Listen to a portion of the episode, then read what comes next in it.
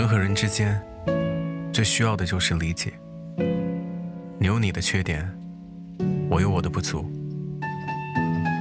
你有说错话的时候，我也有做错事的一天。所以，我们需要互相包容。可是，人和人之间最难的也是理解。你有你的想法，我有我的看法。我不懂你的悲伤，你不知我的难处，所以。彼此之间就很难有感同身受。我们都渴望真心有人懂得，善良有人珍惜，委屈了有人心疼，想法有人能看重。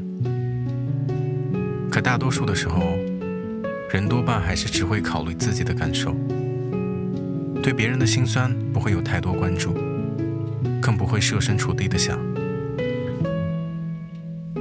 也是因为不被理解，所以常常感到委屈。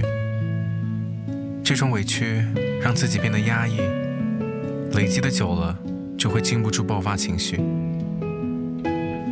其实我们想要的，不过是多一丝体谅；我们想真的，不过是多一份珍惜。理解是一种高贵的语言，多一份理解，就会少一些误解。